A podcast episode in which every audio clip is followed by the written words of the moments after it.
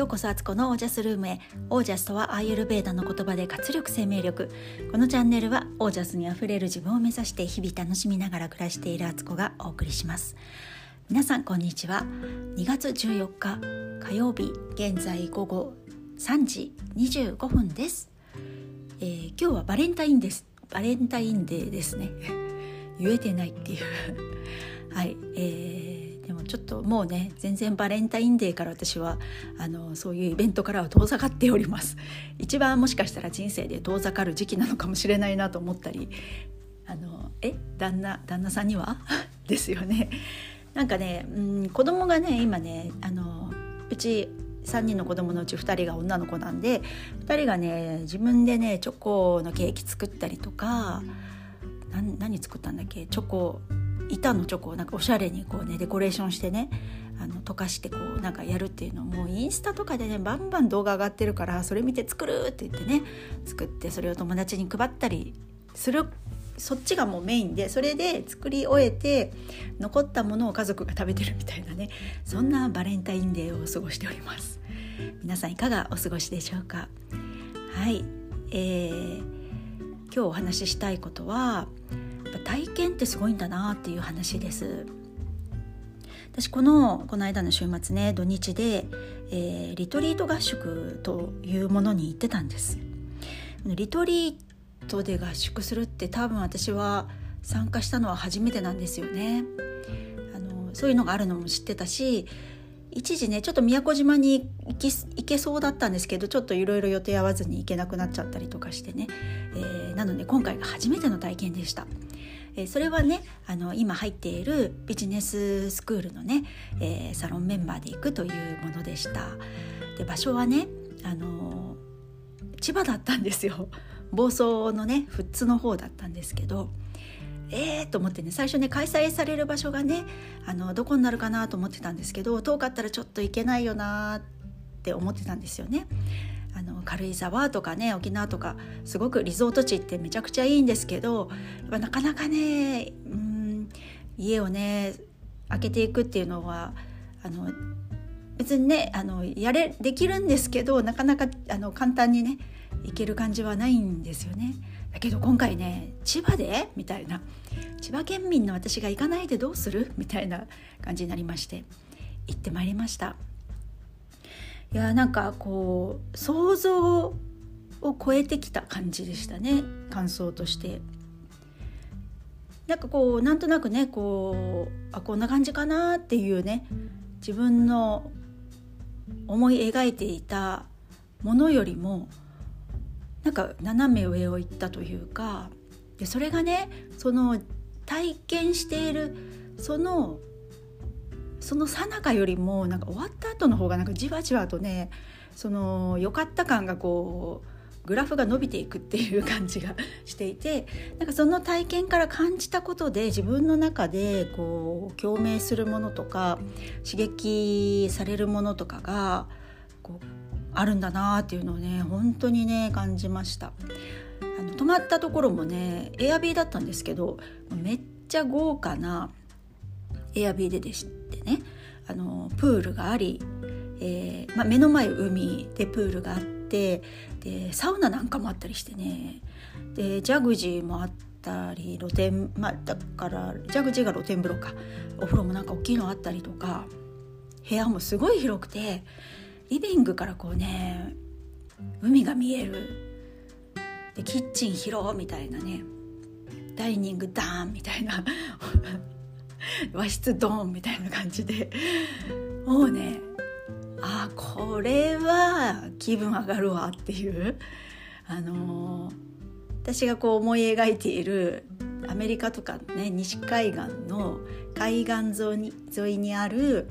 あのー、なんていう海沿いのコテージ。海沿いの豪邸みたいな そんな感じですね。なんか作りが大きくてあの、うん、すごいとこでした。なかなかないですよ。庶民からしたらあんな場所に行くチャンスっていうのはね。でやっぱりそその場所にいるだけで自分の波動は変わりますね。なんか普段の日常の中で例えばそういうのをねあの映像で見たりとか本で見たり、まあ、雑誌で見たりとかして想像するのとはもうなんかまあレベルが違うというかね実際そこにいるっていう自分っていうのがね。そそういうねやっぱ刺激って大きいんだなってすごく思ったし、まあ、いずれちょっとね家族であそこは行ってみたいなってうちからねそんな遠くないんですよ。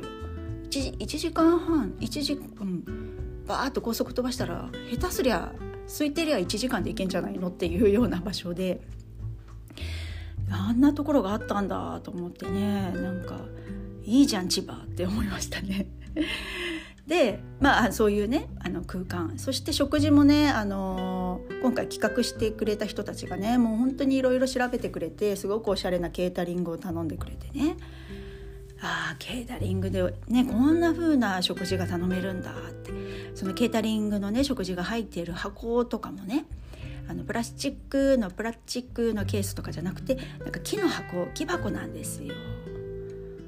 ねなんかそれだけでもなんかやっぱりねプレゼンテーションって大事って思いますね。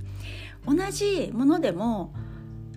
適当にこう並べられたものとあのそれをねどうしたらよりね美味しく見えるかって考えてあの盛り付けられたりとかちょっと手を加えてねちょっと上になんかこう散らすとか散らしたりとか飾りをねハーブを添えてみたりとかそういうのは本当食事を作っててよくわかるんですけどそういうのがねやっぱりそれを含めての食事なんだよなみたいなねそんな感じでしたね。でその日はこうみんなねそれぞれ自分のねやっていくビジネスの発表とシェアリングだったんですよ。いやーなんかほんと深いところの話がバンバンバンバン出ましてですねいやなんか本当にみんなそれぞれ唯一無二のね人生を歩んでいてその中でね経験してきたことでそれがねもしかしたらすごく辛いその時はねもう本当に嫌だと思ったりもう泣き暮らしてたとかねそういう自分だったところからはたとそこからなんか気づきを得てこれじゃちこれはこれじゃダメだと。こうしようこういう自分になるんだとかなんかこんな世の中じゃダメでしょってもっとより良くするためにはじゃあ自分ができることなんだろうとかね。なんかね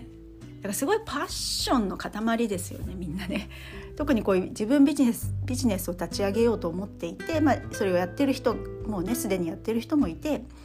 そういう人たちの集合体ですからまああの日の夜はねあのエアビーの中はねものすごいあのパッションのオーラでね膨れ上がっておりました。でもうやっぱりこう笑いあり泣き涙ありでね本当になんかそれぞれの人生本当にこうみんなすごいねってみんな頑張ってるみんな輝こうとしてるすごい輝いてるっていうね。でそれを見てよし私も輝くみたいな感じのねもういい相乗効果がねあってそういう場作りみたいなねそれをねこのビジネスサロンのオーナーオーナー？オーナーで主催者の。あのサキさん。フランスにねパリに住んでいるサキさん、まあ、彼女が帰国するっていうことがあったんでそのタイミングでこの合宿があったんですけどいやーなんか本当にありがとうございますという感じですね。こうやって私たちの心の中にみんなねそれぞれあの炎みたいなものがね小さな火種があってそれにそれをね気づかせてくれたみたいな感じですかね。それをより燃え上がらせてくれた。いやーなんかねじわじわとあの感動が蘇ってきていてやっぱり体験するってこういうことなんだって。だからリトリート合宿って意味があるんだ。っていうふうにね思いました。なんか前よりもねちょっと何十年か前よりってそんなにリトリート合宿ってここまでなんか広まってなかったというか普通ではなかったんですけどいや今だからなんだろうオンラインでいろんな人とつながれてより前はだから志が似てたりとか発長が一緒の人でもなかなかこうギャザリングできなかったっていうね。その何か講座があったりとかしても遠くてやっぱり行けなくてそういうすごいパッションあるんだけどそういう人たちはなかなか出会えなかったみたいななんかそんな感じなのかな。だけどオンラインになってとりあえずこうもう世界中からいつでもどこでもアクセスできるっていうのがすごくやりやすくなってでそういう仲間とこう合宿なんかをした時にはね本当にあなんか縁があるより深い縁がある人たちだったんだろうなっていうねそんな気がしました。はいっていうことでなんかねそうそのリトリート行ってからねそこのああこういう感じでやるんだっていうのすごく私の中でもイメージが湧いていやいつかね本当にあのオージャス合宿をやりたいもんだっていうふうにね、あの、思いましたよ。本当にみんなでね私の場合のオージャス合宿のあの妄想を言っていいでしょうか。あのみんなでねあの早寝早起きをするんですよ。だから1泊2日ぐらいじゃね、あの、できないのでなんか本当に1週間とかロング2週間とかなんかそういうね企画であの徐々に徐々に本当にその早寝早起きとかアイルベーダのオイルマッサージやるとかあと瞑想するとかあと運動とかね食事もねこう野菜中心の料理簡単にこんな風にできるよってこう実践しながらねみんなで作ったりとかなんかそういうことをして体に染み込ませていって習慣化を本当にこう身につけて帰れるみたいな合宿。だからそういうのがねこういう場所でできたら最高じゃないの？みたいな。なんかね一人妄想を突っ走りましてそのねあの今回泊まったエアビーのあのいくらぐらいかかるのかなとかってあの試算を出したりとかしてねあの2週間借りたらどれぐらいとかって計算してあの何あのとりあえずダミーで日にち入れてみてああこれぐらいか何百万みたいな感じで見てねでもねそうやって見ることで大体なんか相場とかなんか金額感覚みたいのがね出てくるんですよね。これすごい重要だなと思ってより具体的で自分のものに落とし込んでいくっていうことが自分の本当の未来を作っていくというか、まあ、逆算してるんですけどね。本当はもうそういう未来があってそれに向かっていくためにはってこう逆算して今の段階でこういう感じかって思う自分を今作ってるみたいなね。あのそういうことなんですけどスピリチュアル的に言っても。ああそういうことかって。それをやっぱりね体感してるのとしてないのとではやっぱ差がこうやってなんかもうなんだろうな知っちゃった自分と知ってない自分では想像することが違うっていうねなんかねそんな感じがしましたね。でそこで私はあの自分のねあのビジネスの根幹をこう発表したんですけどでさらにねそこに来ていた仲間たちとねいろいろまあ、結構私より完全にみんな若い人たちだから私ともう一人のねあの方があの同い年だったんですけどそれ以外のみんなはねもう30代20代の若人ですのでで彼女たちの話を聞いててああそっかこれからこうねまあ、私の場合だったらみんながねこう子育てとかもしかしたら結婚してね子育てしていくかも出産子育てしていく人たちに向けてねなんかやっぱりねすごくねこう未来の明るいメッセージを本当に届けたいなっていうね、えー、ちょっと話し出すとまた長くなりそうなので またねこの話は別の機会でしようと思うんですけどいやーなんかあのすごい波動が波動がビヨンヨヨンってこうなんかなんだろうドラとか打つとワーンって言って打った時よりもその後の方が音が広がって音が大きくなるみたいなあの現象ってあるじゃないですか。なんかそれと似てんなーっていうねあのしみじみと感じているところです。そしてねあの私あのその合宿に向けてね いろいろちょっと悩みがあったりとかもしてあのそれをどう解決したかとかあのそのね合宿後にあの